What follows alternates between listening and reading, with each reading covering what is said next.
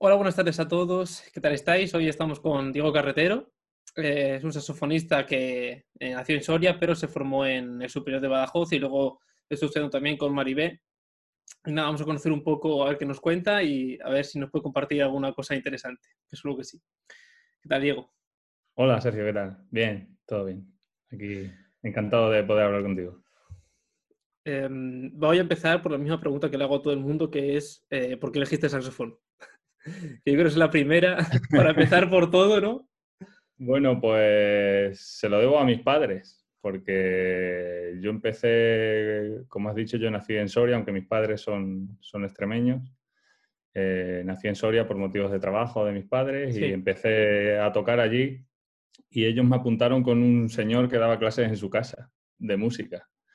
y fueron mis padres quienes eligieron el, el saxofón. Tampoco fue, o sea, fue totalmente casual. No es que yo ni siquiera lo pidiese, o sea, fue un poco mm, gracias a mis padres, digamos, ¿no? que, estoy, me dedico a la música y empecé con el saxo por absoluta casualidad. De hecho, hay una anécdota curiosa que es que yo cuando me presenté al conservatorio no había plaza de saxofón y entré en fagot.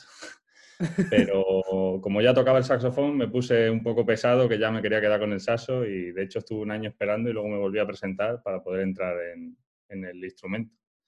Así que... ¿Pero tus padres entonces eran músicos o...? ¿Qué va, qué va? Mis padres, nada, se dedican a otras cosas. O sea, el, primer músico de mi familia soy yo, bueno, y también tengo unos primos que también se dedican profesionalmente, pero empezamos como a la vez.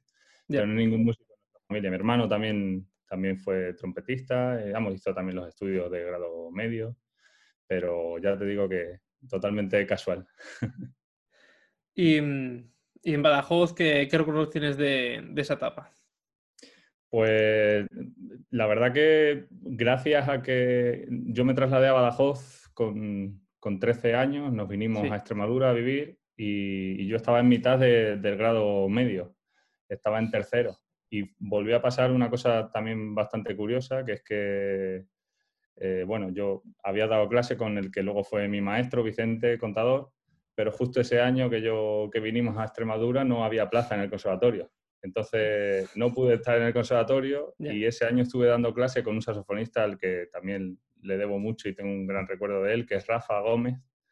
Actualmente es profesor del Conservatorio de Zamora Hmm. Y, estuve dando clase todo el año con él porque Vicente dijo, bueno, pues ves con Rafa, que él trabajaba en, esa época en, el, en, la escuela de música y, iba con Rafa, daba clases de saxofón con Rafa y, iba de oyente a las clases de Vicente. Estuve un año así Y, luego, bueno, pues la verdad que la etapa en Badajoz, pues muy productiva. O sea, toda mi formación y, gran parte de lo que soy se debe a los años de estudio con Vicente, que al final con él estuve ocho años desde tercero de medio hasta el final de, la carrera. Y nada, unos años muy bonitos, al final, unos años de formación, de estudio y, y con grandes compañeros, la verdad que unos años muy, muy bonitos y muy productivos al final. bueno, y además acabaste con, con eh, matrícula de honor y premio en fin de carrera. O sea, que es que encima acabaste por todo lo alto. Sí, sí, la verdad que, que, sí, que fueron años. Yo, en lo típico también, ¿no? Un poco, en el año de sexto de grado medio había un poco de dudas. También en, mi casa eh, no tenía 100% claro si me iba a dedicar a esto o no. O sea, por supuesto que me gustaba, pero, pero tenía otras vías abiertas también. Yo empecé también magisterio y y estábamos un poco ahí probando ¿no? diferentes vías antes de, entrar al superior. Y dio la casualidad que en sexto gané dos concursos. Gané un premio en el Intercentros en, en Madrid y gané en, un concurso que se hace en Extremadura de jóvenes músicos. Y como que eso ya no, no nos dio así un poco de empujón, ¿no? Dijo, igual, igual mejor tira por ahí. que no se va a ir mal.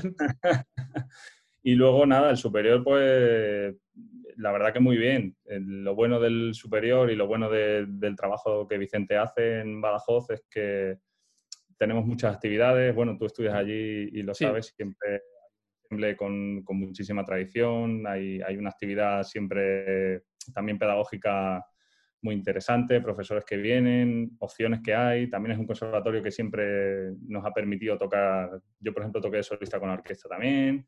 O sea que siempre ha habido opciones, hemos tocado como tú en la, en la Orquesta Sinfónica del Conservatorio. y la verdad que los cuatro años pues fueron muy productivos. Se pasaron muy rápido al final, ¿no? Que es lo que yo le suelo decir a la gente, mis alumnos de ahora que están pensando en dedicarse, digo, los cuatro años de superior pasan volando y hay que aprovecharlos al, máximo. Y, nada, el año de cuarto pues muy bien, la verdad. O sea, acabar con muy buen sabor de boca y encima pues eso, en casa con, un buen concierto y con un año de trabajo muy bonito, la verdad que, que muy satisfecho del trabajo que hicimos. Y, si tuvieses que darte con algo de, bueno, del superior en general, o sea, si yo te dijera, ¿con qué te quedarías? ¿Qué sería lo que primero se te viene a la cabeza? A mí, por ejemplo, en Badajoz el ensemble. O sea, siempre era como un momento encima, como lo tiene montado Vicente también, que vienen antiguos compañeros, viene gente de fuera, son fines de semana muy productivos, de mucho trabajo. Y la verdad que me quedaría con eso y con el trabajo de, cámara, que al final a lo largo luego también de un poco mi trayectoria es lo que, lo que siempre me ha gustado, ¿no? la música de cámara y el trabajo siempre con los compañeros. Yo tuve la suerte de, también estudiar con Sara Zazo, que, con la que luego hicimos otras cosas profesionales, y, la verdad que el trabajo de grupo eh, es con lo que creo que me quedo, absolutamente. Sí, no, yo, por ejemplo, tuve la suerte de que justo el primero ya tuve el ensemble y encima vino Maripé.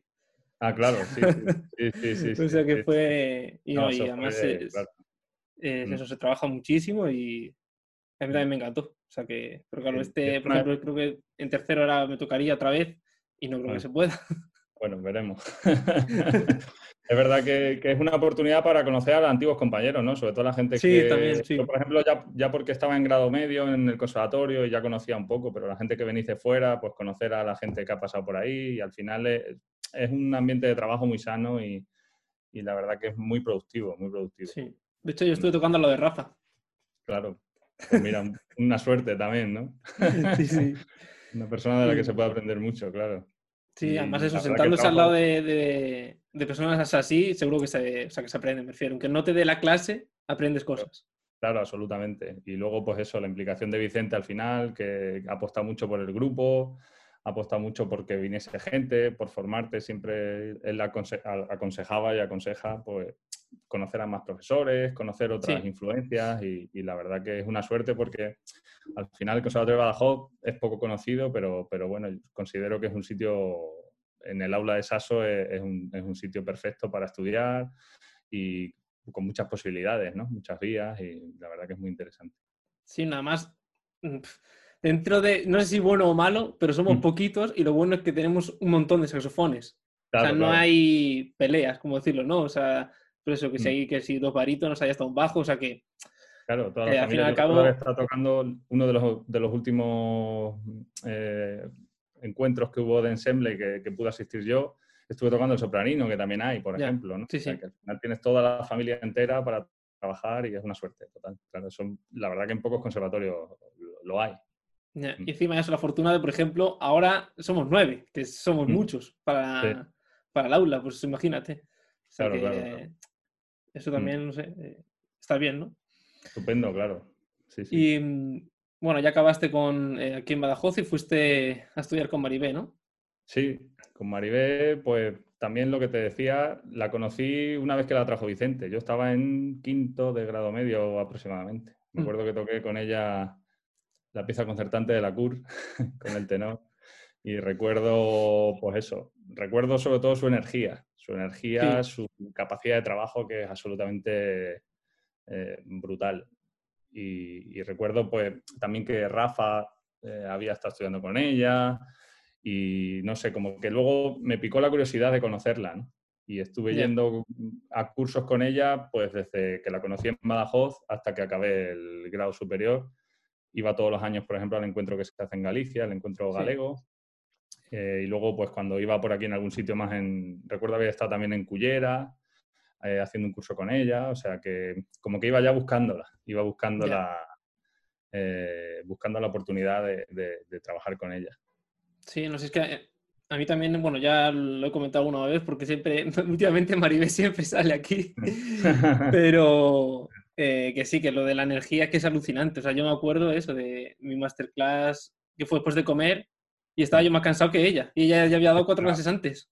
Absolutamente. Por ejemplo, nosotros en Burdeos eh, dábamos clase los martes y era, bueno, estábamos en clase todo el día porque una de las cosas buenas que tiene Burdeos es que todos los compañeros escuchaban todas las clases todo el día, ¿no? O sea, era como que los martes era el día de las clases de saxofón desde las 9 de la mañana hasta que acabasen a la hora que fuese. Y ella no paraba prácticamente, o sea, paraba a comer media hora, pero, o sea, era 10 horas sin descanso y si veías las últimas clases de la tarde quizás eran hasta mejores, o sea, era alucinante. Y, esa energía, esa implicación con el trabajo, ¿no? O sea, al final ese amor por lo que hace, pues siempre me, llamó la atención, ¿no? Y hizo que, decidiese un poco probar y ir para allá. Es que además parece que no se cansa, ¿eh?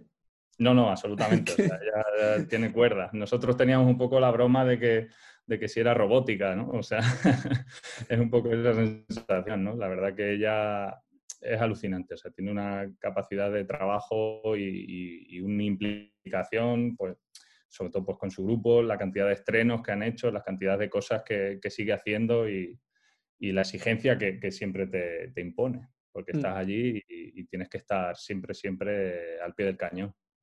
La verdad que, bueno, para mí un referente absoluto en el mundo del saxofón, totalmente. Y mm, eh, explica un poco, porque también creo que he visto que acabaste con, allí también con las máximas calificaciones, ¿no? Con el... Mm. Eh, diploma nacional, bueno, no sé, está en francés, pero me refiero con las máximas calificaciones. Creo que hace el ridículo. Sí, pues fui, es curioso porque creo que fui el primero que acabó con titulación, porque justo el año que yo, que yo acababa en Burdeos salió un nuevo plan de estudios que en el DNSPM, Diploma Nacional de Musicien, y fui el primero que, pudo acceder a esa titulación. De hecho, es curioso porque yo me tuve que presentar, digamos, entre comillas, a las pruebas dos veces. Yo entré un año en un ciclo que se llamaba preparatoire y, estuve un año haciendo ese ciclo, que era un ciclo que no tenía una titulación como tal. O sea, yo en verdad me fui a estudiar con ella por, el trabajo del aula y por, por, el tipo de música que me interesa y por el tipo de trabajo que me interesa. Pero justo al siguiente año salió esta titulación. Entonces me dijo Maribé que, bueno, que era recomendable que me presentase entonces me presenté al DNSPM, que es un poco un equivalente a Bachelor. No, no, es realmente eso, o sea, es como una titulación universitaria, pero es que es verdad que la titulación francesa va un poco así por, por otra vía. Y, bueno, eh, básicamente me dijo que me tenía que presentar, me presenté, entré en el último año directamente, entonces me pude sacar la titulación, tuve algunas asignaturas teóricas más, porque en el ciclo anterior solamente trabajamos música de cámara, saxofón y, y bueno, el trabajo con Ilomi Sakaguchi, la pianista que hay allí, que es también alucinante. Y, y, bueno, entré en DNSPM, que ya sí teníamos alguna clase más teórica. Y, es un diploma de interpretación realmente. Sí, eh, porque otro por ejemplo... lo que había antes en realidad no era... Eso no era... era... como la carrera, ¿no? Sí, o, algo eh, así. No, no, es una titulación de máster, es que ahora sí ha cambiado un poco, pero antes no era titulación de máster como tal, sino era, era un diploma diploma que luego en verdad eh, el equivalente en España tampoco estaba demasiado claro. Ahora con el DNSPM sí tienes una, equiparación más o menos a la titulación superior. O sea, sí, sí. Lo que pasa es que en verdad, bueno, en ese momento mm, yo preferí, yo ya tenía máster hecho en España, tenía el máster de, pedagogía en España y, preferí, o sea, aposté por, el trabajo con Maribé más que por la titulación en ese caso. Y, luego sí hay compañeros, o sea, después sí ha ido, ha habido habiendo compañeros que han ido consiguiendo esa, esa titulación, sí, de, de NSPM. Sí, porque imagino que además, uh, claro, lo que dices tú, eh, como igual para homologarlo de alguna manera en España será más, más fácil. Es complejo, yo lo he intentado y es complejo porque no hay una... Ese es el problema un poco de la titulación. Bueno, si te vas a, a hacer máster ahora en París o en Lyon, sí, pero es un poco complejo porque no es, no es, una titulación equiparable, no existe como tal en España, entonces es un poco más problemático. Eh, eh, o sea, si, si, es equivalente, creo, tengo compañeros que lo han hecho como si fuese el grado superior, una especie de grado superior, pero no es, no es equiparable a la titulación, o sea, como que la titulación que yo tenía en España era superior a la titulación que podía obtener homologando ese. Pero bueno, aún así volvería a ir más que nada por el trabajo con. Sí, no, eso te iba a preguntar, claro, que es que, eh, bueno, ya lo hemos comentado muchas veces porque, bueno, he hablado con, con, gente que incluso estudia ahora mismo en Estados Unidos y y yo siempre digo, pues eso, que me valoro más el, lo que vaya a aprender que lo que mm. me vayan a, dar por el mm. papelito, me refiero. Sí, sí, sí. Pero luego no sé si, mm, yo qué sé, por ejemplo, te has visto en, en, complicaciones de querer hacer algo aquí en España que te requiriese ese, ese título, que en realidad es lo mismo en, Francia, llamado otro nombre, y que aquí en España una persona lo haya podido hacer y, por ejemplo, tú con ese mismo título no. Sí. Yo, por ejemplo, no tenía esa problemática porque ya tenía eh, título superior en España y máster en España. Ya. Entonces, entre comillas, digamos que no he tenido muchos problemas. O sea, yo sí me planteé la homologación, sobre todo por temas de oposición y por temas de puntuación, ¿no? Pero yo como tal he podido, o sea, no he tenido problemas, entre comillas, porque ya tenía la, la, titulación equiparable en, en, España. ¿Y el máster en España fue de, el máster de, pedagogía, sí, de formación ah. del profesor. Ah, lo hice antes de irme y así también, bueno, fue, tuve un año también de transición eh, cuando acabé. Pues que yo la verdad que para entrar en los sitios he tenido siempre. ya, veo, ya veo que. me pasó en el conservatorio en grado elemental, ¿no? Que esperé un año para entrar en saxofón. Me pasó cuando vine a Badajoz y me pasó en Burdeos. Cuando yo me iba a presentar no había plazas ese año.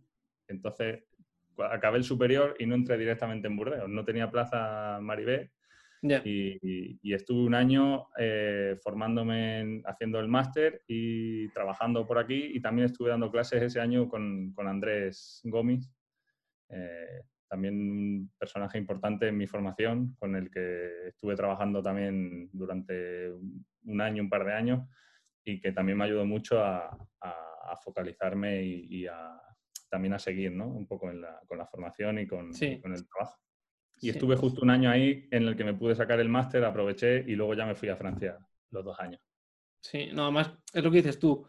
Eh, una vez que una persona se queda como en, el limbo, o sea, que has acabado de una cosa, pero quieres empezar la otra, pero no has entrado o no puedes, eh, es bueno tener, pues eso, una persona que te, que te fíe un poco, porque pues a mí, por ejemplo, me pasó eso en el cuando iba a entrar al superior. Yo no hice prueba, eh, hice primero prueba en Madrid y al, día, y al año siguiente hice en Madrid y en Galicia y con el traslado entré en, Badajoz. O sea, que a mí me pasó, ah. vamos, o sea que... Sí, sí. y, yo ese año sí que estuve un poco más... Bueno, a ver, tuve a mi profesor del grado medio que sí que me ayudaba, pero no era... O sea, no iba todas las semanas, por decirlo de una manera. Claro. O sea, claro. Pero eso sí también, o sea, yo lo noté que si no fuera por eso, mm, en realidad uno mismo es el primero que se tiene que poner Absolutamente. la presión de, de, seguir adelante de no, y de no... Absolutamente. Y bueno, pues mm. hasta aquí, ¿no? Sí, sí. yo lo tenía además claro, tenía claro que me iba ahí y, y, tenía, bueno, me lo planteé de esa forma, digo, aprovecho para sacarme otra titulación, aprovecho para trabajar y sacar dinero también para ir con, con cierto respaldo económico. Mm. Y bueno, pues estuve formándome con Andrés, mm, íbamos clases mensuales, cada 15 días, un, un seminario que tenía. Y, y, bueno, como ya había terminado con Vicente, con Vicente había estado ocho años, y, seguir formándome y estudiando, estudiando mucho, presentándome a todo lo que había y, trabajando. Y bueno, pues la verdad que luego los dos años allí fueron, fueron productivos. Mm, es que además lo importante yo creo que es no perder el tiempo, ¿no? O sea, si, mm. si no puedes entrar en un sitio, arreglártelas para aprender con otra persona mientras tanto, porque lo que tú estás aprendiendo con esa persona, otra persona que esté allí no puede hacerlo. Entonces, eso que ganas. Sí tú ya sabes que entre, igual el año que viene entras o igual tardas otro año más, pero entrar tú seguro que vas a entrar porque te vas a preparar para ello. Sí, sí. No, absolutamente. Si es que al final este oficio es artesanía pura. O sea, es levantarte por la mañana, sentarte y, trabajar a fondo y buscar objetivos, ¿no? Porque siempre buscar objetivos, buscar metas y, buscar gente que te pueda ayudar, ¿no? Porque al final siempre hay gente que te va, que te va a ayudar, te va a aportar, está claro. Absolutamente. Mm. Y mm, bueno, ya cerrando este tema de académico, no sé si quieres comentar algo más. Mm, no, simplemente, bueno, pues mm, animar un poco a la gente a que, a que siga su formación fuera, ¿no? Yo creo que en mi caso personal, la experiencia personal ha sido muy enriquecedora y con todos los compañeros, hay momentos muy duros también, por supuesto, pero, pero siempre yo creo que, que la formación, si puedes acabar tu carrera y seguir formándote fuera, pues la verdad que es una suerte. Es una suerte aprender un idioma. Si vas a una clase, tienes la suerte de una clase internacional, como me pasó a mí con compañeros de China, de Australia, de, Sudamérica. eh, la verdad que las vivencias y, la experiencia personal, pues es absolutamente recomendable, 100%. Sí, no, y, además, o sea, dentro de lo que cabe, eh, España yo creo que ha sido la que más ha tardado en ponerse un poco las pilas mm. con eso de, hacer máster de mm. interpretación. Sí, sí. Pero yo creo que ya de aquí a, o sea, hace eh, dos, tres años ya sé que han salido mm. más, ¿no? O sea, suelen ser más privadas, pero... Sí, sí. Y sí, aquí se está empezando. porque al fin y al cabo, mucha gente dirá, joder, pero es que irme yo, pues eso, a Francia o a Suiza o lo que sea, ¿sabes? O, claro, no hay dinero, ¿no? claro, claro, claro. Sí. Sí, no, hombre, las opciones, por supuesto que siempre el condicionante económico eh, e, es, un, es, un, hecho, pero bueno, hay que buscar la forma y, es recomendable. En España también hay muy buenas opciones, claro. Ahora, lo que tú dices es verdad, ¿no? Pero es verdad que ahora yo cuando he estado fuera de España tocando o he dado, la casualidad de que hemos coincidido con gente, hay, hay saxofonistas españoles creo que en todos los conservatorios del mundo ahora mismo. O sea, en todos los sitios más punteros eh, hay gente en todo. O sea, ahora mismo España es, un referente mundial del instrumento. Para mí, claramente. O sea, hay un nivelazo en, en todos sitios. ¿Y dónde, dónde, más te ha extrañado encontrarte a una persona que sea de España? Pues no sé, yo es que la verdad que es curioso porque siempre que he estado tocando fuera me he encontrado a alguien, ¿no? siempre, no sé, yo por ejemplo mis experiencias mm, musicales sobre todo, porque es verdad que yo casi siempre que he viajado fuera de España ha sido con el saxofón. he viajado pocas veces sin el instrumento ¿no? y, y, siempre en todos sitios. La verdad que es que tampoco, o sea, no sé, pues he estado tocando en Inglaterra, me he encontrado gente allí, he estado tocando en Suiza, he estado tocando en Italia y en todos sitios siempre he podido mantener una conversación con alguien en castellano. sí, además eso que tenemos los músicos, poco mm. excusa lo de irnos de viaje, que muchas veces con el saxofón, pero es que en realidad es, va un poco con, con, con nosotros. Con nosotros, absolutamente, sí, sí. Bueno, y mm, ahora que hacerte una pregunta porque no, no, estoy seguro. Sé que has tocado, por ejemplo, con, con la Orquesta de Extremadura, con la mm. joven y, y con la principal, vamos. Y mm, con la BAFES también, y no sé si has tocado, bueno, con la municipal de Badajoz, y quería conocer un poco, ya que tú has tocado mm, pues en muchas agrupaciones profesionales, no sé si también has tocado en alguna que no sea tan profesional. Sí, sí, sí, claro, sí, sí. Y saber un poco eh, ¿qué, ¿qué, diferencias ves tú, por ejemplo, en, en cómo se trata eh, no sé, entre compañeros o el repertorio, un mm. poco así en general? Por ejemplo, ¿qué diferencia hay entre eso? Sí, entre una banda profesional y una banda amateur te refieres, ¿no? Por ejemplo, sí. Por ejemplo. Sí, yo, hombre, yo he estado, bueno, con la banda de Badajoz, al final he tenido colaboración y he sido titular de la plaza hasta hace relativamente poco. Y, al final una banda profesional, pues claro, lo que tienes es la exigencia de un programa por semana y, y siempre leer mucha música, ¿no? Eh, para mí una banda amateur, por ejemplo, es un, es un, sitio de formación. Y yo, como, yo empecé, de hecho, empecé en la banda municipal de Soria, que es una banda semiprofesional, y, y ahí aprendí realmente pues, que la gente que más sabe tenía que ayudar a la gente que, que, menos, que estaba empezando. Eh, aprendí también un poco el respeto de, de la silla, ¿no? De se sienta el solista, tú eres segundo, vas escalando, ¿no? y un poco también la disciplina, disciplina del ensayo, la disciplina horaria, o sea, en verdad luego con una banda que esté bien, bien gestionada, eh, una banda amateur me refiero, una banda profesional, tampoco hay grandísimas diferencias, o sea, simplemente la diferencia es pues la exigencia del repertorio y, la calidad un poco musical. Pero a nivel de un poco de, trabajo, eh, tampoco hay una gran, gran diferencia, ¿no? Por supuesto que, hombre, a nivel profesional, pues tienes la exigencia, pero claro, todo suena más fácil, obviamente, eh, el trabajo es más fluido, pero yo, por ejemplo, me he formado en banda siempre. ya, no sé, es que en realidad yo creo que de los músicos el 80-90% es de todo, excepto quitando pianos y cosas así. Sí, sí, sí, Yo he estado en la, empecé en la banda municipal de Soria, cuando vinimos aquí, he estado en la banda de, de Montijo, de mi pueblo, de Extremadura, durante casi, pues, 18, 20, ahora que me, he mudado ya no, ya no colaboro, pero hasta el año pasado he estado, colaborando con ellos. Y, la formación ha sido esa. O sea, para mí no ha habido un gran cambio porque he estado en banda toda la vida, ¿no? O sea, es como, ha sido como un paso natural el, hecho de ir a una, a una agrupación profesional. Sí, sí. Por ejemplo, ya la orquesta, la orquesta ha sido otra cosa, ¿no? Eh, cuando he colaborado con la orquesta, pues claro, sobre todo a nivel tímbrico o a nivel de sensaciones, ¿no? Pero los que hemos, hemos empezado en banda, luego, por ejemplo, ir a la BAFEX o ir a la banda federal o ir a la, a la banda municipal, como que ya los roles los tienes claros si has estado siempre y el trabajo siempre ha funcionado de manera fluida, ¿no? Sí, no, que al fin, al fin y al cabo es como que vas junto con la formación, ¿no? O sea, cuando estás en elemental, pues estás en una banda amateur. Cuando estás en profesional, un poquitín mejor y ya en superior, ya eres un profesional, como quien dice. Entonces, un poco de la mano. Sí, sí, total, totalmente. Y bueno, estuve, no sé si viste la entrevista que, bueno, que estuve hablando con Sarazazo. Sí, sí, sí, estuve viendo, sí, sí. Que, eh, bueno, eh, tú eres la otra persona del dúo que tenéis, de Altera Inde. Y no sé si, bueno, ya como estuvo comentando bastantes cosas, no sé si querías comentar alguna cosita más o algo que quieras decir.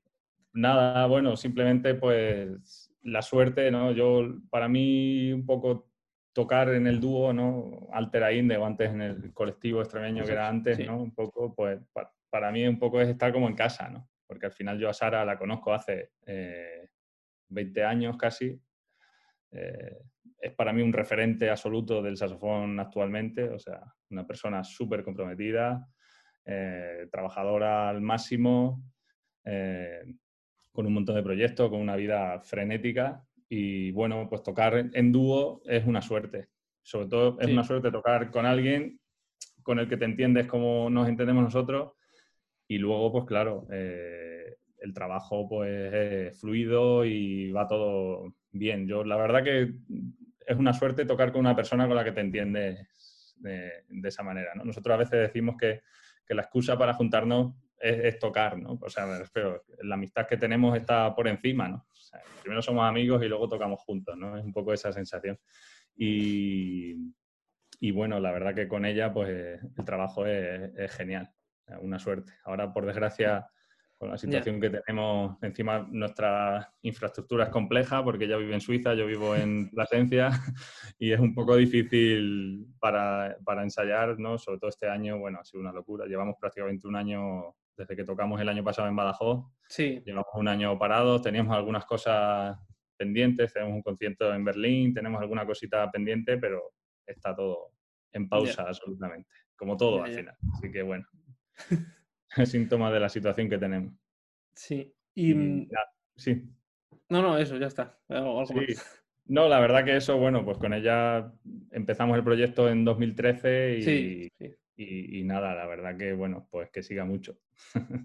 Sí, sí, además, o sea, yo de verdad, si alguna vez eh, esto se acaba, que espero que sí que se acabe mm. alguna vez, mm. y, alguien nos puede ver en concierto que os vaya a ver porque eh, aparte del nivel alto que hay mm. de calidad eh, musical, mm. también se, ve eso que, mm, a ver, eh, que en algunos grupos, en algunos dúos, en algunos cuartetos, a veces se nota que por muy bien que toquen los cuatro, a veces hay algo que falla.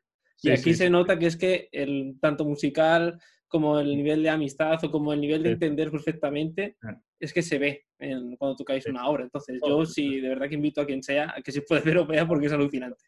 Pues gracias, la verdad que deseando, deseando poder volver a tocar. Nosotros, sobre todo, lo hablamos mucho, o sea, tenemos un nivel de, de sincronía a veces tocando que a veces hasta se puede decir que nos asusta, ¿no? O sea, porque ahí o sea, tenemos una visión muy, muy, muy igual de todo, del instrumento, de la técnica, de la sonoridad, del repertorio, de la... coincidimos en muchos, muchos campos Sí. Y luego, pues a la hora de tocar, tenemos una afinidad muy grande que hace que todo sea fácil. O sea, prácticamente con mirarnos ya sabemos sin gestos dónde estamos, cómo vamos. Hay una confianza plena también, que eso yo creo que en un grupo de música de cámaras es muy importante. O sea, confiar en que si yo por lo que sea no estoy, tú estás y vamos remando a la misma vez. Y, y ahí sobre todo, pues yo creo que hay esa, sobre todo eso, o sea, esa, esa, esa compenetración y esa confianza que hace que, fluya, que fluya absolutamente. La sensación cuando toco con ella es, absolutamente, o sea, es realmente grande, ¿no? Y luego, por ejemplo, yo hablo mucho con ella, que a mí me, sirve el trabajo un poco para recargar pilas, ¿no? Siempre que, que, acabamos un encuentro, acabamos un concierto, que encima suelen ser cosas muy intensivas, porque claro, nos juntamos un periodo de tiempo muy corto y, para trabajar a tope lo que estemos montando. Y, a pesar de eso, siempre que acabamos y llego a mi casa, tengo ganas de, ponerme a tocar y de ponerme a, trabajar a tope por el próximo, digamos. Un poco esa sensación siempre. Y eso yo creo que es positivo. Por eso tocamos también, para tener esa sensación. Sí, sí. Bueno, y ahora vamos a, mm, a remontarnos un poco porque has dicho ya que ganaste eh, mm. concursos desde muy pequeño, mm. vamos, con 16 años ya estuve, ganaste aquí un concurso en, en Almendralejo, eh, luego también estuviste, eh, creo que ganaste, bueno, no sé si fue segundo en Intercentros, pero hace ya... Eso, en 2006, lo tengo que apuntar. ya ha pasado el tiempo. un poco. ha pasado el tiempo, sí. Y, y no sé qué, eh, no sé si hiciste más concursos. Sí, o sea, de aquí... recuerdo en Portugal también, en Palmela, también. Sí, verdad. Sí. Un premio, sí, en 2015. Ese es un poco más, más cercano, sí, sí. Fue ya después de venir de Burdeos, precisamente, me presenté y, y ahí estuvimos también, sí.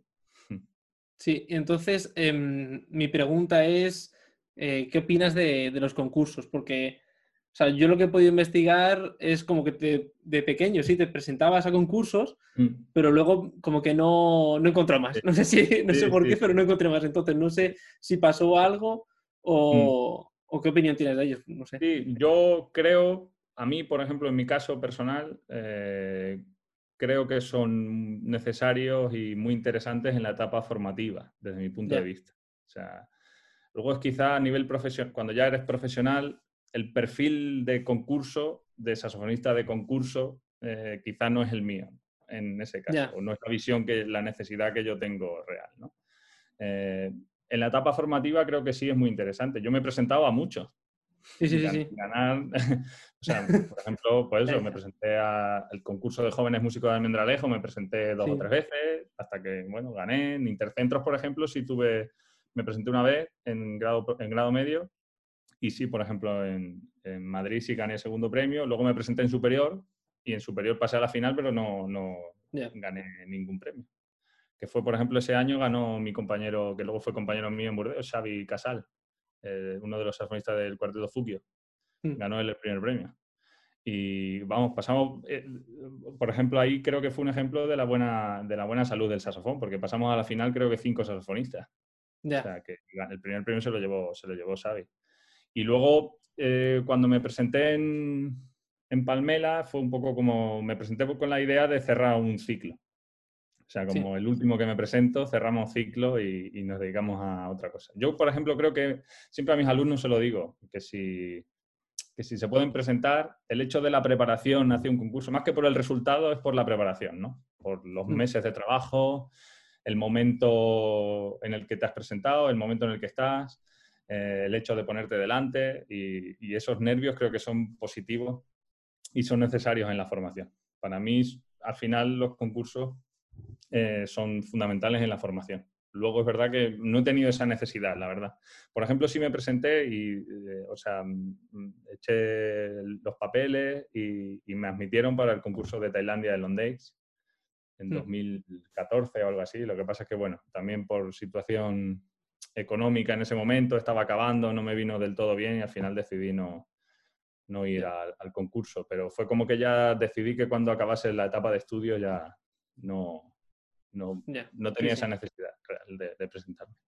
Sí, no, al final el perfil de una persona de concursos, o sea, un concursero, es como muy, muy muy cerrado, me refiero. Tú, tú le ves por, ensayando y te das cuenta de que es una persona que le encanta los concursos, porque esa cosa de, de, la competitividad y cosas así se, se notan. Y eso no es para todos, pero eso no quiere decir que no valgas para hacerlos. Que va, que va, al revés. O sea, yo a mí sobre todo viene un poco más dado, sinceramente, por el tipo de repertorio que se exige en los concursos. Ya. Mm, es un repertorio que a mí no me ha interesado demasiado por ejemplo, el, perfil del concurso de Tailandia, el de Londakes, sí es un perfil de concurso que me interesa un poco más. Sí. Por el tipo de música que a mí me gusta, básicamente. O sea, por el tipo de repertorio que yo hago y por el, tipo de música que me interesa. Eh, hay ciertos concursos que a mí, sinceramente, no me interesa mucho trabajar ese tipo de, de, repertorio o no tengo esa necesidad y por eso es una cuestión básicamente de eso, no ya de... Y luego es verdad que los concursos pues, son muy exigentes, en el sentido de que si tú te quieres presentar un concurso profesional, pues tienes que estar un año dedicándote a trabajar ese tipo de repertorio. Y es una cosa que a mí en su momento no me, no me interesaba en exceso. Y respeto máximo a la gente que, que lo hace, claro. Pero... no, y además ahora, bueno, estaba pensando justo ahora mientras estaba hablando contigo que yo creo que está, esta es la, de las mejores etapas para presentarte a un concurso siendo estudiante porque eh, si no es 100%, el 90% te piden primero el vídeo. Entonces, eso tienes que mandarlo y luego ya, esa es una fase que pasas. Entonces, por mandar un vídeo no, no pierdes casi nada. ¿no? En ese aspecto, mira, en tu casa estudiando te grabas y... claro, claro. Por ejemplo, a nivel de infraestructura, por ejemplo, mismamente el concurso en Tailandia, pues claro, solamente el desembolso económico de ir a Tailandia a hacer un concurso, pues la verdad que con eso ya, mira, ya llevas algo ganado. Si te puedes hacer un vídeo y lo puedes mandar y estupendo, la verdad que sí. Em, y luego, bueno, cuando estuve mirando pues un poco tu currículum y todo eso para, la entrevista, y había una cosa que no sé qué es, que es el nuevo ensemble 2021. Ah, sí. O sea, estoy buscando información y no lo encontré por ningún lado. No sé si puedes decir un poco de qué va. Sí, sí. Pues ese es un ensemble muy curioso, porque ese es un ensemble que fundaron los profesores del Conservatorio Superior de Bajo. Eh, Daniel Sprint era es profesor de composición, eh, compositor argentino, y es, era director del ensemble. Era un ensemble que tuvo bastante movimiento, en el que tocaba Vicente, contador, y, tenían bastante actividad hace unos años. Luego es verdad que se paró, se paró, la actividad del, ensemble paró bastante. Pero hicieron bastantes estrenos y fue una colaboración que hice en un dúo con Vicente, precisamente. El, año que, el año este que estuve puente antes de irme a Burdeos, sí, sí. Eh, había una obra de Thierry Alá mm, para dos asos y percusión y bueno, pues Vicente me propuso tocar con ellos y la verdad que fue una experiencia también muy, muy bonita, muy enriquecedora, sí. Vale, mm. y ahora vamos a pasar un poco ya a, la actualidad, ¿no? que ahora te encuentras dando clases en, en Plasencia. Sí, en el conservatorio. has empezado en el, mejor momento, yo creo que has empezado. Sí, la, verdad que, la verdad que sí. en el mejor momento, sí, Porque además empezaste, creo que a mitad de curso, puede ser, o algo así. O sea, que es que vamos. te pillaría, si no la primera clase, la segunda. Finales del. Sí, inicios del 2020. Inicios del 2020 empezamos y justo pues, cuando estábamos ya cogiendo un poquito de, de ritmo y nos íbamos conociendo, varón. sí, la verdad que ¿Y cómo, o sea, cómo fue eso? Porque imagino que también los alumnos, o sea, mm. estoy hablando también un poco con Sara, el tema de los alumnos que empezaban nuevos, pero ella ya había tenido un trato con ellos y sabía por dónde iban a ir en los fallos. Pero imagino que tú, al llevar, que llevarías tres clases, mm. ya encontrártelo de manera online ya sería un poco más, un poco más mm. para ellos y para ti, imagino, ¿no? Sí, sí. Ha sido un aprendizaje total para mí. Yo, hombre, llevaba muchos años dando clases porque yo empecé a dar clases relativamente joven en escuelas y, ya tenía mucho bagaje de trabajo. Era, eh, bueno, estuve trabajando en el Conservatorio de Melilla también unos, unos meses, hace unos años, pero era como la primera vez que ocupaba una plaza de un conservatorio, digamos, con mi aula, ¿no? Porque en Melilla estuve haciendo una sustitución de unos meses y aquí realmente pues es la primera vez que tengo que tengo un aula estable, ¿no? porque sí es un trabajo un poco más estable. Y, la verdad que ha sido un aprendizaje absoluto. Eh, es curioso porque hay gente que ha funcionado, eh, alumnos ¿no? que han funcionado bastante bien online, incluso que me ha sorprendido, que han funcionado mejor de, lo que de las clases. Nosotros habíamos dado, no sé si, creo que habíamos dado cinco clases o algo así antes de la, del, confinamiento. Y, bueno, ya cuando tienes experiencia con cinco clases, más o menos sabes por dónde vamos tirando. O sea, es un poco esa sensación, ¿no? Es verdad que, que, no te da tiempo, que te estás conociendo, pero bueno, ya sabes un poco el plan de actuación, digamos, yo lo tenía ya más o menos claro. Es verdad que con este corte, pues lo primero, encima, claro, como fue como fue, pues por desgracia en los conservatorios las plataformas, como en otros centros educativos, plataformas tipo Classroom, están mucho más al día. Nosotros, en verdad, o yo al menos, era algo que no, que no, que no trabajaba, ¿no? Entonces, hasta que organizamos las clases vía Skype o hemos dado clases hasta por WhatsApp, por videollamada de WhatsApp, pues ha sido un poco... Y, bueno, pues nada, la verdad que nos hemos organizado, sobre todo cuesta más con los pequeños, con los nuevos, como tú me decías, ¿no? O sea, los que están empezando, claro, cuando tú empiezas a tocar un instrumento como el saxofón, si tú no estás al lado colocando boquilla, eh, colocando dedos, es complejo. pero, pero bueno, de todo salimos. Ahora me temo que vamos a, volver un poco a lo mismo. Sí, aquí ya estamos, ¿eh? Sí, sí, sí. Aquí, vamos, nosotros empezamos esta semana online ya. Sí, sí, nosotros estamos igual todos aquí. Sí, sí. Y bueno, pues nada, es lo que tenemos. Es difícil. Yo, sobre todo, con los más pequeños. Por ejemplo, con los mayores, eh, los alumnos que tengo de grado profesional, ha funcionado todo más o menos bien, ¿no? Porque ya saben ya saben, ya saben cómo va, eh, pero los pequeñitos, la verdad que hasta que hemos ido cogiendo un poquito la, dinámica, mm, es complejo. Eh, sobre todo porque pierden también, pierden un poco de interés y eso es difícil. Te tienes que buscar mucho las vueltas para, intentar que todo siga fluyendo, ¿no? Sí, y además los, los, mayores tienen un cierto grado de autonomía también a la hora de hacer una videollamada Igual un niño pequeño depende más de, los padres. Claro, que está su padre, se la ponga y... Claro. Yo la verdad que he tenido buena respuesta en general, he tenido buena respuesta con, con mis alumnos más pequeños, pero es verdad que he notado, por ejemplo, nosotros acabamos, gente que iba más o menos bien, eh, en junio, cuando hemos vuelto en septiembre a, la presencialidad, he notado el, bajón y he notado también a nivel de, o sea, a nivel solamente de nivel, ¿no? De mero nivel del, del, curso en el que tienen que estar, pues sí he notado un poco de carencias normales, claro, de no estar en clase, de no estar al lado, cosas raras con la embocadura, las boquillas, las posiciones, cosas un poco extrañas, ¿no? Pero bueno, es lo que hay. es lo que tenemos y hay que adaptarse a todo, ¿no? Al final. Sí, sí. No, ya es lo que encima ahora, que bueno, que nos han dicho, creo que eso, una semana y media, dos semanas, seguro. O sea que... Dos semanas vamos a estar así. Hombre, dos semanas es un mal menor. El, problema son cuatro meses, como estuvimos, ¿no? Sí, sí, sí. Eh, por ejemplo, vosotros, ¿qué experiencia tuviste? Nosotros, eh, eh, la verdad que fue bien por Vicente. Hmm. O sea, si no llega a ser por el profesor, dependía hmm. mucho de los profesores aquí, la verdad. Yo creo que demasiado.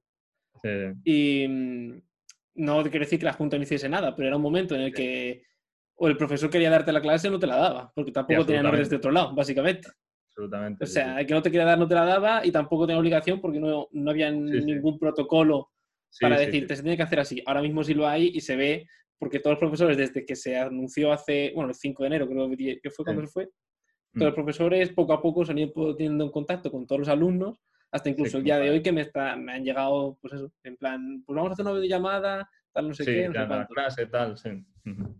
Y, y por eso bien, pero... El problema, por ejemplo, de las enseñanzas, nosotros, régimen especial, yo desde el día 5 que sale, el día 7, este, en la instrucción estamos, pero no escuchaba a nadie hablar de nuestras enseñanzas. Ya, sí, sí, claro, claro. Nadie absolutamente ha dicho nada. O sea, nada. Yo lo hablo mucho con, mi mujer, que también es docente, y claro, primaria, secundaria, todo, sí, por supuesto, ¿no? Pero régimen especial, nada, nada, nada. O sea, nada de, es un poco ahí, buscar la vida, ¿no? Sí, sí, sí. un poco, ahí en tierra de nadie, pero bueno, es lo que tú dices, la implicación del, maestro, la, implicación del profesor es, la que hace que, funcione o, no, básicamente. Sí. Y el acceso a los medios. A nosotros, eso, Vicente, desde cuando ocurrió, ya, ya lo sabía. O sea, yo no sé si mm. tenía información de alguien, pero ella sabía que nos íbamos a quedar encerrados, porque ella mm. decía... Yo me acuerdo de eso, que mi clase última fue... Yo fui el último en dar una clase presencial con él, mm. de hecho, porque yo daba el jueves a última hora Mm, y, y, me acuerdo de él ya decir, ya, esto nos van a encerrar. O sea, me acuerdo mm. que incluso, eh, porque era un momento que empezaba, bueno, eh, la OEX, por ejemplo, cancelaba el concierto de ensayos, la banda municipal igual. Mm. Eh, a nosotros nos dijeron que desde el lunes iba a estar cerrado el conservatorio por precaución. y Vicente también dijo, vamos a dejar de utilizar los saxofones, pues eso, el barítono, tal, no sé qué, se dejan de utilizar, entonces ya no hay repertorio tampoco, no sé qué. Como mm. que ya solía todo y Vicente ya dijo que, que esto solamente se iban a encerrar, que algún tiempo sería. Y cuando ya nos dijo que nos iban a hacer dos semanas, él dijo que mínimo, o más, ya, más allá de Semana Santa, dice seguro, seguro. Yo ya lo he pensado más allá de Semana Santa. O sea que... Y entonces, desde la primera semana, el primer día, ya nos dijo, mm. vamos a hacerlo de esta manera, tal, no sé qué, qué tal os parece, no sé qué. También mm. él, Vicente se presta mucho a, a ideas, ¿no? Entonces, si, por ejemplo, nosotros le decíamos, hombre, igual es mejor mandarle un, mandar un vídeo, porque si mm. hacemos en, en, directo, bueno, aquí mismo se ve que hay veces que, hay un poco de... Hay un delay, un poco de retardo y si encima te pones a tocar el saxofón, no sé qué, pues es imposible. Entonces, Mm. por eso, un vídeo que le mandas del estudio que sea, se lo mandas el día Mm. de antes y él le da tiempo a eso, a descargarlo, a lo que sea y Claro, luego en clase claro. lo veis, lo comentas y si hay que tocar algo puntual, se toca. Claro. Y eso desde la primera ejemplo, semana, literal, o sea... Sí, sí, sí. No, yo estuve dando clases desde el inicio también y al final es curioso lo que tú dices, ¿no? Yo me he tenido que adaptar al, al Skype, al final, claro, a los dos, Sí, tres segunditos estos que tienes así de, de delay, de, claro, no puedo tocar, no puedo- si hablo mientras, no puedo hablar mientras toca porque si hablo le llega tarde, eso, eso es curioso. Nos hemos adaptado todos a eso. sí. O cuando, por ejemplo, tú estás, que a mí me pasa muchas veces en clase que estaba tocando y claro, como que no te pones de frente, porque de frente Sí. no te ve el cuerpo entero, entonces te tienes que poner un poco de lado y Claro. luego encima él o te paraba o te decía algo y claro, tú estás tocando y tú estás enteras. concentrado y no te Sí. enteras de qué estaba diciendo. Entonces, Sí. igual a veces acababa y escuchaba y hacía así y le veía así. Sí, sí, sí, hace un rato, sí, sí, total, ¿no? Así, ha, ha pasado de todo. La verdad que anécdotas hay, hay un montón de ese tipo, claro. Porque nos hemos tenido que adaptar a eso. Yo sobre todo mucho con los tempos, ¿no? Cuando estás empezando con los pequeños, pues Mm. claro, ¿no? Mucho de marcarles tú el tempo, a lo mejor, o de... Y claro, tocar con él, imposible, claro, tocar a la vez imposible. Y, pero bueno, ya está, nos hemos adaptado y hemos Sí, seguido. sí. Y al final Sí, sí. no hay otra cosa. Sí, bueno, y ahora que, por ejemplo, el, eh, aquí, como ya te digo, el protocolo que hay ahora como para seguir, que incluso les dieron un curso a los profesores, fue Mm. seguir Classroom. O sea, hicieron un cursillo de unas Mm. orillas para que aprendiesen a, claro, a a utilizarlo y cómo se hacía, así. Y, y ya está. O sea, todos, todos saben hacerlo. Entonces ya sabes que en Claro, cuanto claro. fuese tal, al día, al día siguiente tenemos que ir clase por ahí. Claro. Ajá. Entonces, para no perder, mm, que fuese lo más parecido posible a una clase y sin perder tiempo. Total, De, de sí, pensar sí. qué hay que hacer y qué es lo que no hay que hacer. Claro, claro, claro. Sí, sí, claro, es lo suyo al final. Y, y nada, por aquí vamos, eso ya te digo, pero hasta, hasta ahora. Y vamos, yo creo que por los pelos, ¿eh? Porque vamos. Sí, sí, sí. sí, sí. Porque me acuerdo que lo del curso esto lo decían y fue eh, hacia casi ya noviembre o así. O, o sea, que es que llega a pasar verdad. esto antes y, Sí, sí, sí, sí. y, y nada. Y luego, pues ya está, no sé, ahora mismo a ver cuánto dura esto. Espero que poco, la verdad. Esperemos que poco, sí. Yo la verdad que encima la música, la presencialidad es, es- es vital, ¿no? Mm. Es absolutamente vital. Escucharse en directo es que no, no tiene nada que ver, ¿no? Sobre todo con los pequeños, ¿no? Porque al final los mayores, bueno, ya saben más o menos, van tirando, pero los pequeños, claro. Los pequeños es que el- hablarle una pantalla a ellos y tú intentar ahí decirles y al final coloca así, pero ¿cómo? O te toca este estudio, pero es que no lo tengo, es que ¿dónde está? Es que ahí hay, hay mucha infraestructura, ¿no? Pero bueno, Sí, ahí sí. poco a poco. También yo, a ver, dentro de lo que cabe, no me importa que haya sido las dos primeras de enero, ¿eh? No me Sí, ¿no? importa. Porque tocar a las un 10 de la mañana con la ventana abierta técnica, no me importa Sí, que hayan sí, sido las... No me importa. Es un mal menor, es un mal menor, ¿no? Con el frío y eso, sí. Sí, sí. Sí, es que, vamos, aquí... medidas y la verdad que está siendo un año complejo, sí, sí. Pero bueno, nosotros también aquí igual. Yo, por ejemplo, tengo clase por la tarde y acabo, hay días que acabo a las 10 de la noche al final. Ya, sí, sí. las 9 con la ventana abierta. Pues la verdad que no. Pero bueno, es lo que tenemos, Ya, ya, sí, sí. arreglarse. Claro, nosotros eso, a las 10 de la mañana técnica, con la ventana abierta ya en diciembre, ya estábamos... Sí, sí, ya. Vicente tocaba con guantes, ¿sabes? claro, claro, no, total. Al final y, y ya te digo, o sea, prefiero que haya sido esto que, yo qué sé, mayo. Mayo sí que me hubiera dado más por saco. Porque Mayo al menos aquí me agarró, agarró eso. Sí, sí, sí, sí, sí, sí, sí. Totalmente. A ver, y, mm,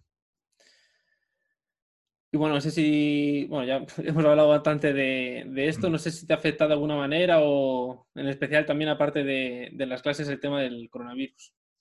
Sí, bueno, o sea, sobre todo a nivel artístico, ¿no? Ya, A sí, bueno, ya sabemos, por ejemplo, que de- del dúo han, canc- bueno, han Sí, po- yo tenía alguna cosa también solo que estaba haciendo, algún proyecto que toqué el año pasado, el año pasado, sí, no, bueno, el año pasado no, que fue el 20, el- en el 19 estu- est- eh, monté un programa de saxofón solo, estuve tocando en un festival y la idea que tenía un poco era empezar a mover ese programa y empezar a hacer algunas cosas de saxo solo y tenía algunas cosas montadas y algún proyecto así en mente que, que se ha parado totalmente. También Ya. estábamos empezando con un cuarteto, con unos compañeros y todo se ha quedado parado. La verdad que ahora Ya. mismo simplemente mi filosofía de vida ahora es estar preparado para cuando esto se abra. Entonces, pues, seguir estudiando, seguir montando repertorio, seguir trabajando y cuando podamos hacer cosas, pues las haremos. La verdad que ahora, encima yo que tampoco tengo una difusión en redes demasiado grande, pues, pues eso, es estar preparado para cuando se pueda tocar. Y, estar trabajando y, grabaciones estoy montando y pues proyectos un poco futuros, pero todo muy en el aire, todo muy incipiente y todo. Sí, no hay, no hay, ninguna fecha no, así ahora mismo ¿no? Yo tenía una fecha en noviembre que se cayó también, que estuvo ahí en, estuvo ahí a punto, pero la cosa se, se cayó y nada, si es que al final ahora, pues nada, yo ya me he mentalizado ya de que, de que consiste en eso, en, trabajar en casa, prepararse y cuando tengamos opciones, pues, pues intentamos ver las cosas que hemos estado trabajando. Es un poco esa la idea. Sí. Bueno, aquí eh, es que me acabo de acordar ahora. Em, aquí, por ejemplo, lo que más ha, Mm, jorobado lo de la cuarentena en las mm. clases, que no se va a poder hacer de ninguna manera, en plan, mm. de la manera más normal posible, es imposible que se haga. Es el tema de orquesta y banda. Claro, claro, claro, total. Sí, aquí, se ha hecho un protocolo, aquí se ha dividido, por ejemplo, en el centro que estoy se ha, dividido, en cuatro grupos. yo, por ejemplo, he conseguido el ensemble. El ensemble sí lo hago, lo hacemos, estamos, estamos ocho en un auditorio relativamente grande que tiene el centro, con la distancia, las medidas. Y, pero eso, y encima que es vital en la formación al final, claro. O sea, la banda, la orquesta y el ensemble o la música de cámara, ¿no? E, es, fundamental en la formación. Nosotros, yo lo que más, lo peor que veo es, el tema de audiciones, que aquí, por ejemplo, en el centro que yo estoy, no se han cancelado todas las audiciones. Entonces, Nosotros las hemos hecho en milagro, ¿eh? Sí. pero la verdad que cuarteto, vamos. Claro, el trabajo que, estaban haciendo ellos y el trabajo que se ha hecho durante todo el trimestre, claro, el problema es que ya no es una audición, el problema es que ya es, nosotros, yo tenía una audición puesta la primera semana de marzo, o sea, la, primera semana de confinamiento en marzo no la pudimos hacer, la de final de curso el año pasado tampoco se hizo, primer trimestre tampoco, y claro, para un alumno en formación en grado profesional, grado elemental, es fundamental, exponerte y tocar y salir al público, presentar y trabajar para la audición al final. Entonces, bueno, eso es un poco lo que, lo que más peor llevo yo y peor llevan ellos también. No, aquí ya te digo, nosotros una semana antes, bueno, esto ya lo dije, no, en algún lado lo he dicho seguro, eh, de repente nos dijeron que no podía haber más de tres instrumentos de tocando juntos. Punto. Mm. En el conservatorio. Además en el conservatorio. O sea, mm. que es que yo me iba a una sala de estudios y podía, ¿sabes? Claro, claro, claro. Eh, y, eso fue una semana antes de audición de cuartetos que al final acabamos tocando en el, en el MUB, aquí al lado. Ah, claro, abierto. Y en, el patio que hay, ahí libre. Mm. Y, y, nada, y eso fue la verdad que, vamos, yo es que lo pasé fatal, ¿eh? Porque dije, es que como no podemos tocar después de estar tocando todo el trimestre con, por eso, con compañeros que encima eh, dentro del cabe, para mí, eh, haber tocado con, eh, con, los que toqué, que eran todos que se iban este año. O sea, porque, bueno, entró un... Aquí somos, nueve, entonces voy a resumirlo. Hay una chica que ya puso la asignatura, entonces eran mm. cuatro y cuatro. Pero ¿qué pasa? La chica que puso la asignatura estaba en cuarto, entonces eran tres de cuarto, tres de tercero y un chaval que entró en primero. Entonces a mí me pasó con los de cuarto y dos son compañeros míos de piso Ah, y, otro, y, otro, también, o sea, es de eso, de, desde que entré. Entonces, para mí era muy especial al menos haber eh, tocado con ellos. trabajar, claro. Sí, sí, sí despedirte bien, digamos. Sí, mm. tocando con ellos, porque además me, acuerdo que me gustó mucho el trabajo que hice con ellos durante, durante todas las semanas, básicamente, del, trimestre. Digamos, aunque el trabajo ya esté hecho y creas que no estás contento, hay que ponerle la guinda. Sí, sí, total, sí, sí. Es el colofón un poco, ¿no? El trabajo y... Hmm. Mm la sensación de tocar juntos al final, claro.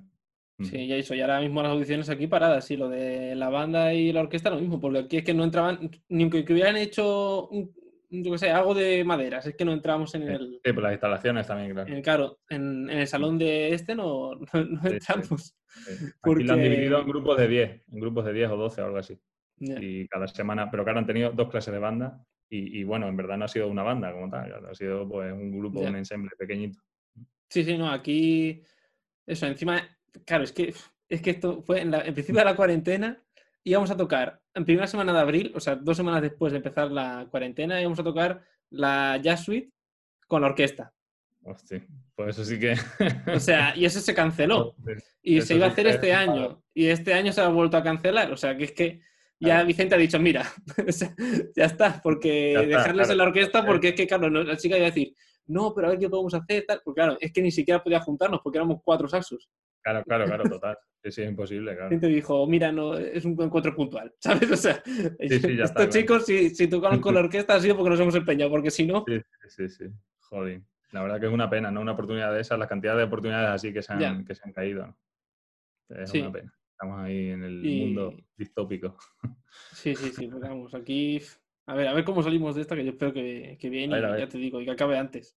Veremos a ver, sí. Y sobre todo a ver cómo sale el mundo de la cultura también. Sí, sí, bueno, sí. Me voy a meter un poco en, política, pero es que al ministro yo no sé, yo no lo he visto desde que empezó la cuarentena, no sé tú. Estamos un poco olvidados, ¿no? Y, ya de por sí la situación en España no era muy bollante, pues a ver, veremos a ver cómo salimos. Las oportunidades que tenemos, sobre todo. ¿no? Sí, mm. sí. Mm. Sí, porque no sé, a mí se me viene a la cabeza, por ejemplo, en Madrid salas que son míticas como eh, la sala Clamores o estas salas que mm. eran míticas de que iban a tocar un montón de gente, bueno, desde Pedro Iturralde a un montón de gente que era venía de, Estados Unidos, de Inglaterra. Y, que claro, ahora yo la verdad que no, no, sé si está, pero imagino que estará cerradísima porque es que no hay ni una ventana. Sí, sí, el problema ahora es ese. El problema es que, a ver, si volvemos otra vez, ya se, te va a pasar un año en esta claro, claro. Y lo que queda, ¿no? Y lo que queda. Sí, sí. Y al final luego volver a construir un tejido así de conciertos es complejo, es complejo. Cuando no hay salas y las salas han cerrado, festivales también cancelados, porque ya hay cancelaciones del año pasado que te va a pasar este año que vamos a volver a cancelar y, ya la bola es cada vez más grande, ¿no? Sí, sí. Va a ser difícil, va a ser curioso también esto. Sí, no, por eso estoy hablando, o sea, eh, bueno, ahora que estoy hablando contigo, que es día 10, se, se, ha publicado una entrevista que hice con María, que María Torres, que es una chica que estudia ahora en Michigan, eh, que ella iba a tocar en el Congreso Europeo. Pero claro, no se hizo y la han pasado ya para 2022. Claro. Sí, el, proyecto que tienes montado, el trabajo que tienes hecho. Sí, nosotros, por ejemplo, con el dúo estamos planteando ir al Congreso Mundial, pues ya estuvimos en Estrasburgo sí. y estamos pensando ir, claro, a Tokio. Y lo teníamos en mente y ahora mismo, pues también. Está en la mente también, pero más lejos. Hemos dejado ahí, claro, porque al final es que yo lo que he aprendido con esto es que tampoco puedes hacer unos planes futuros demasiado grandes. Eso sí, ha sido totalmente un aprendizaje de estos meses. Eh, vamos a ir trabajando paso a paso y, no nos vamos a agobiar, porque al principio es verdad que, que se hacía duro, ¿no? El pensar, el futuro, el futuro. Y la verdad que me ha dado cierta paz el hecho de dejar de pensar a largo plazo y, ir tirando poco a poco, ¿no? Eh, la verdad que sí. A mí al principio también, o sea, yo era de los que pensaba que iba a durar dos semanas. no voy a mentir. Y luego ya cuando vi que era dos semanas no, dije, y ya, ya me he dejado de ver noticias porque digo, es que vamos cada vez peor. O sea, yo era de que todos los días me ponía a ver cuánto, cómo iba, digo, que bajen la cifra, no sé qué, por favor, que quiero volver, que quiero darme audición. Sí, sí, no, la verdad que fue, vamos, yo no fui muy consciente hasta la semana de antes. La semana un compañero de aquí que me lo dijo, o sea, fue como que yo estaba, bueno, sí lo ibas escuchando, pero, pero no fui consciente hasta el martes o el miércoles de la semana esa. O sea, como que esto iba en serio, ¿no? Y luego ya, pues, lo que ha venido, pues Sí, a ver, yo un poco más de eso sí me enteraba porque, mm, bueno, porque claro, yo soy de Madrid, toda mi familia está en Madrid. Entonces, por ejemplo, mi hermana que está en la universidad y tal, sí que estaba un poco mm. más metida en eso o, sí que me, me, llegaban más noticias, ¿no? Sí, sí, sí. Que Madrid, por ejemplo, el martes ya se cerró toda la educación. Claro, claro, claro. Sí, sí, absolutamente. Pero, pero bueno, que sí, que no sé, yo... Yo creo que sí, a mí, por ejemplo, sí que me, me afectó y, y yo creo que si no llego a estar aquí con, porque estuve en cuarentena con una persona, porque ahora mm. mismo he venido y bueno, en Madrid está la nevada esa del, del siglo, y de este siglo y del pasado, los dos, ¿sabes? Que yo he salido eh, justo, eh, ayer no, el viernes, salí y, cuando salí yo que era por la tarde, primero de la tarde, ya eh, se cancelaron todos los trenes, según yo llegué yo aquí ya me enteré que se han cancelado todos los trenes. Ya ves. O sea que yo aquí ahora mismo estoy solo y digo, me estoy imaginando haber estado cuatro meses así. y vamos, menos mal que tengo a mi compañera, porque si no. Sí, sí, sí, sí, No, la verdad que ha sido un aprendizaje total, ¿no? Total. Sí, además, eso, yo, por ejemplo, estaba con mi compañera, que, mm. bueno, con Ana, Ana Rivas, que eso, que vamos, que no está como que aprendía mucho de ella. Yo eso sí que lo he Mm. notado. No sé si ya habrá aprendido de mí, Mm. pero yo de ella sí, por ejemplo, y creo que mucha gente que sé que se quedó con Sí. compañeros de piso que también eran Claro. estudiantes de saxofón o estudiantes de música, también, no sé, como que se han compartido más cosas, ¿no? Que igual de no haber estado tampoco se hubieran Claro. compartido. O tocar, y tocar en casa también, que es otra problemática. Mm, Tocar muchas Pues. horas en casa, yo también, pues eso. El tema de vecinos, el tema de, de las horas, es, es complejo. Ha sido también un poco encaje de Sí, sí. bolillo, pero bueno, también. Sí, no, y claro, y que no puedes, tocar, no, puedes, no puedes empezar a las 8 de la mañana como empezarías en... Claro, yo soy mucho claro, de, no, total. de empezar a las 8 de la mañana, ¿sabes? Sí, sí, los horarios tempranos. Yo también soy de, de estudiar por la mañana temprano y al final, claro, era inviable. era inviable, Aquí, bueno. y nada, y, y luego pues eso, medio peleándonos, ¿no? O sea, tenemos que hacer un horario en plan, yo voy a estudiar Pues- tal, no sé qué, o Claro, mira, yo me te tengo que grabar, déjame grabarme esto y luego ya te dejo estudiar a ti, no sé qué. Claro, claro, claro, no, total, sí, sí. Porque una vez intentamos tocar los dos, o sea, eh, porque son, hay dos, dos plantas, lo único que el piso es como muy hacia arriba, ¿no? Hay dos plantas, una arriba, otra abajo y no había nada, no había. Rebotaba el Mm. sonido por todos lados y no te enterabas. Sí, claro, imposible, claro. O sea que Sí, sí. eso era imposible. Pues ha sido también otra, pero bueno. Nos tenemos que adaptar. Ahora otra vez nos toca igual. Sí, sí, sí. Bueno, que eso, que sea poco y ya está. Ya está, eso es, eso es, claro que sí. Y mm, bueno, ya para, para ir acabando, eh, te voy a hacer las cinco preguntas que también acabo haciéndole a todo el mundo. La primera es, ¿qué te gustaría aportar a ti al mundo del saxofón, aunque fuese algo que es imposible? Obviamente ahora hay muchas cosas imposibles, pero que fuese en un mundo sin coronavirus, una cosa Mm. que fuese difícil, ¿qué te gustaría aportar? Yo, sobre todo, lo que me gustaría aportar, que es un poco lo que estamos haciendo, es repertorio. Repertorio nuevo, eh, nuevas posibilidades, un poco eh, que es a lo que yo me estoy dedicando más, trabajo de nuevos compositores, o sea, un poco mostrar eh, nueva música y nuevas oportunidades, nuevas opciones. Un poco, creo que ese sería mi objetivo y es mi objetivo un poco, mostrar un poco lo que se está haciendo nuevo y, y las opciones que hay, intentar darle difusión a, a los jóvenes compositores y, y a las propuestas que hay muy interesantes. Y intentar acercárselo también a, a los alumnos, o sea, que sea algo que tenga una función pedagógica. Creo que Sí. eso sería muy interesante. Sí. Y una pregunta acerca de esto es, que se me acaba de ocurrir, Mm. em, ¿tienes contacto con compositores? O sea, Eh, Sí, yo tengo, por ejemplo, mucha amistad con, con un compañero, bueno, con Gonzalo Navarro, que creo que es profesor ahora sí. del Conservatorio sí, mi Superior. profesor. Es mi Sí. profesor. Ah, pues mira. Eh, muy amigo mío, de hecho para mí un compositor de, de gran, de gran talento, con el que he trabajado bastante repertorio, porque hemos trabajado repertorio en cuarteto. Él me escribió una obra de cuarteto para mi, para mi recital de, de fin de, de estudios en Burdeos. Luego Mm. también estrené un dúo, ahora estoy trabajando una pieza que tiene con electrónica. Y sí, y sobre todo lo que intento es la música que me va interesando, los compositores con los que voy, gente que voy escuchando, intento contactar e intento ver las opciones que hay de trabajar juntos. Sí. Es verdad que ahora está todo parado porque normalmente la baza con la que jugábamos los intérpretes es el poderlo estrenar. Eh, Sí, sí, ya, claro, claro. Te voy a decir Ahora eso, que, claro, que, que Mm. igual, a ver, no sé, si, pero si igual hubiese algún compositor que estuviese viendo, pues ¿qué le dirías tú para, Mm, para que, yo qué sé, dijera, quiero que esto me lo toquen, pero no sé cómo hacerlo, ¿no? O sea, quiero, yo he compuesto esto, que Mm. puede ser para saxo, puede ser para lo que sea. Sí. ¿Cómo lo hago para que me, para que me lo me estrenen o lo que sea, ¿no? O sea, sí. no sé ahora si... mismo la vía, la vía de streaming es la única, ¿no? Está claro. O sea, Ya. estrenar en los perfiles y hacer algo así. Eh, es verdad que eso, por ejemplo, yo es otra cosa que se ha parado, ¿no? Mm, Contactos que tenía yo de trabajo que se iba a hacer, eh, porque normalmente es complejo, eh, sobre todo dependiendo, económicamente al final las ayudas que tenemos son las que son y, estrenar obras eh, sin un remanente económico es, es complejo. Y luego, pues lo único que puedes hacer es, bueno, eh, trabajamos juntos, hacemos un trabajo de descubrimiento sobre el lenguaje, vemos las opciones que hay, las posibilidades sonoras que tenemos y te estreno la obra. Claro, ahora mismo, pues lo único que podríamos hacer es eso, en streaming, intentar, intentar hacer algo, pero ahora mismo la verdad que está muy complejo, está difícil. Sí, sí. Pero, Sí, y además yo el- tú- el con- tú- sí. Hubo un momento que hiciste un concierto, un, un concierto en streaming, ¿no? no sé si fue algo solidario, fue- creo. Fue solidario, sí, sí. Al principio justo eh, fue por los refugiados de Moria.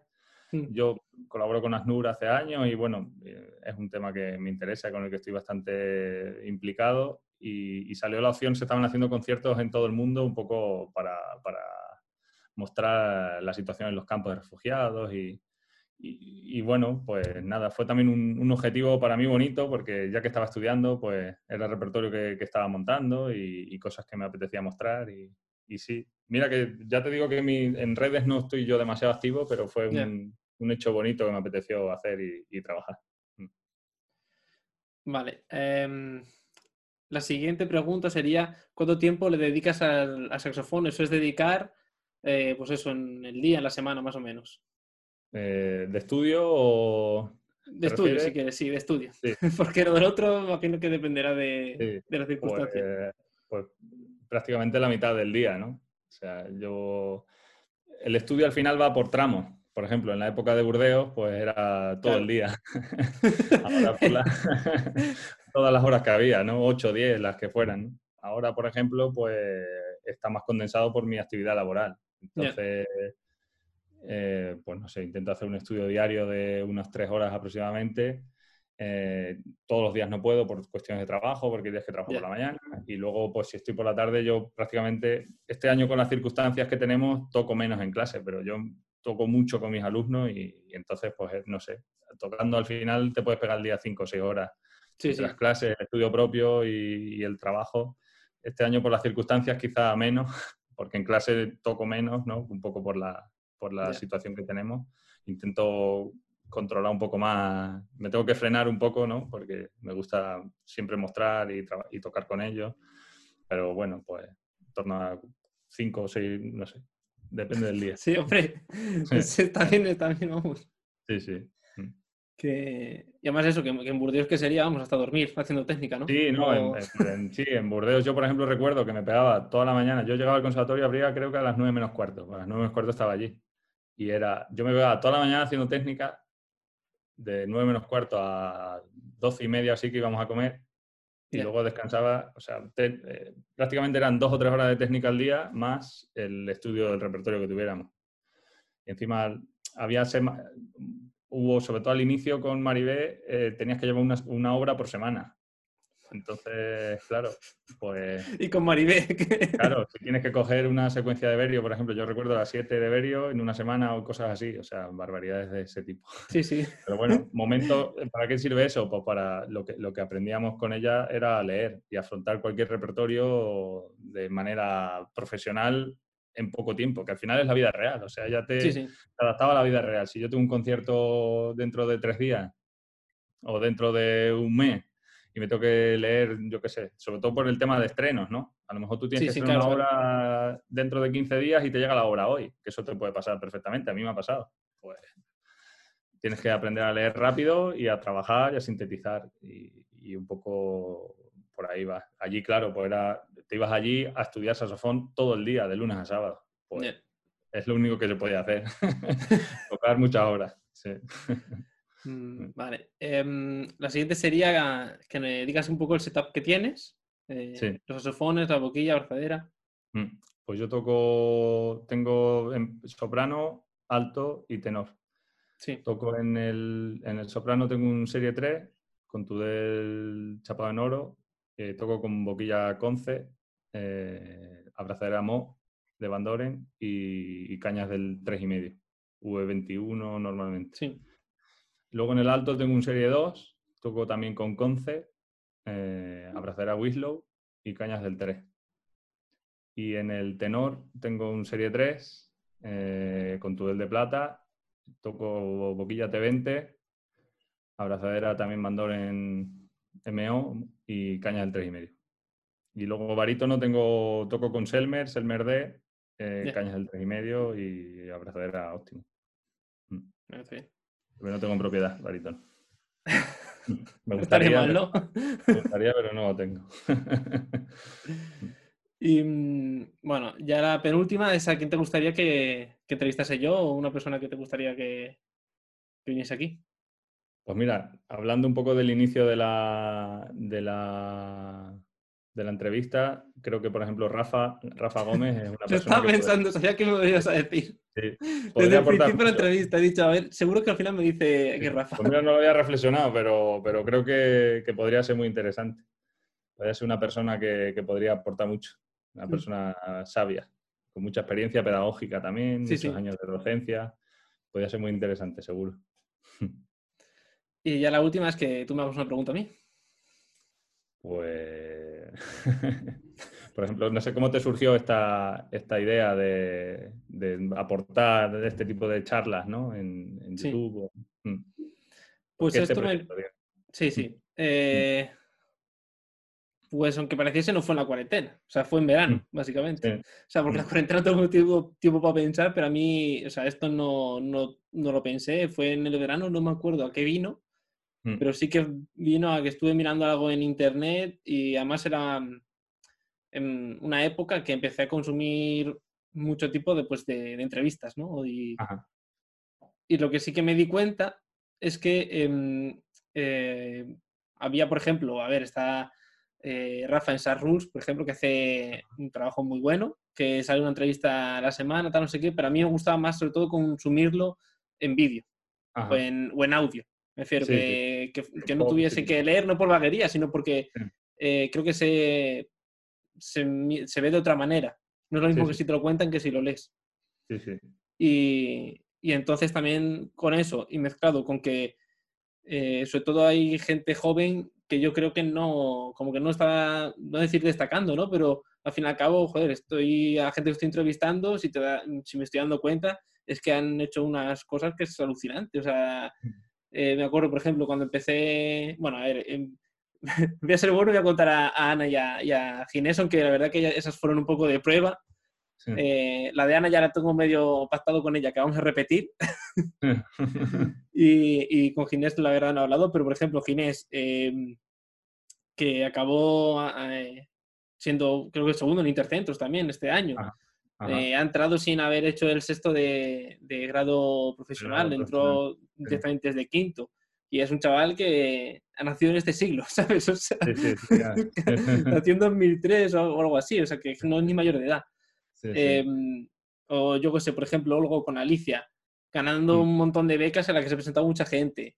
Eh, luego allí en Estados Unidos, que ha estado con el productor que, por ejemplo, de Cristina Aguilera y cosas así, y que es gente que mm, igual, incluso en este mundo que es relativamente cerrado, la música, el saxofón, no se les conoce y yo creo que, joder, digo, igual mm. es interesante, ya no por saber cómo de bueno es esa otra persona, sino qué me puedo aportar a mí y qué puedo aplicar yo en, en mi día a día, ¿no? Y bueno, ahí está. Y pues eso, entonces, básicamente era eso, lo que me gustaría era entrevistar a gente que fuese más afín a mi edad o a mi nivel de estudios, o gente también joven o con experiencia, o me refiero, a mí no me importa entrevistar a una persona que, pues yo que sé, por ejemplo, Maribé, ¿sabes? Sí, sí. Pero lo veía, veía más productivo que compartir con una persona que, va a la par que yo. Claro, claro, claro, claro. Y fue un poco así y luego nada, me metí, bueno, estuve hablando también con esto de Ana, porque Ana, de, yo ya se lo dije, creo que fue en la audición, eh, sí, nos dimos cuenta antes de acabar el año pasado, que desde que estoy en Badajoz estudiando, Mm. he pasado mm, con la que más tiempo, o sea, contando días y horas, aunque fuese contando en verano, he pasado más mm. tiempo con ella que con cualquier, otra persona. claro, claro, claro.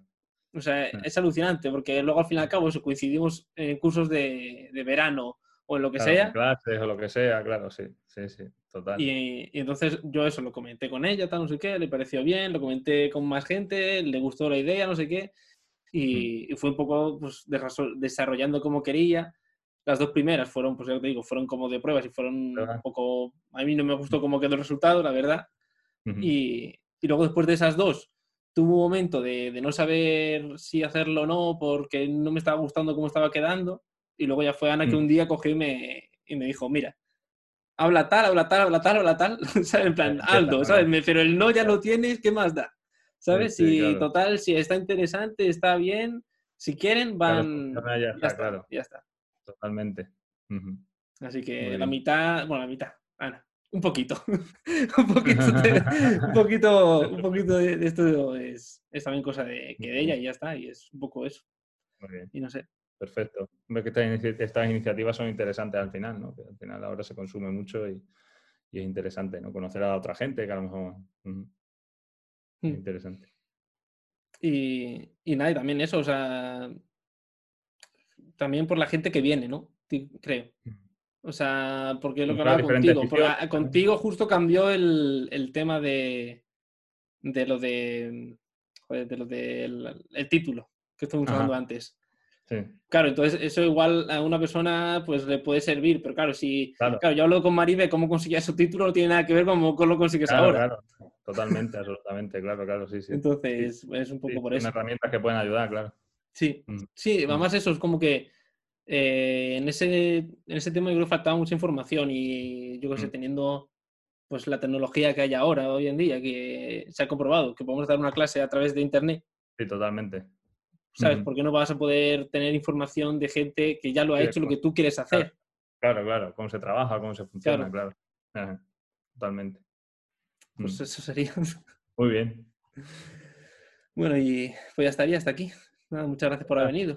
Nada, encantado, encantado. Ha sido un rato de charla muy, muy agradable. Lo hemos disfrutado.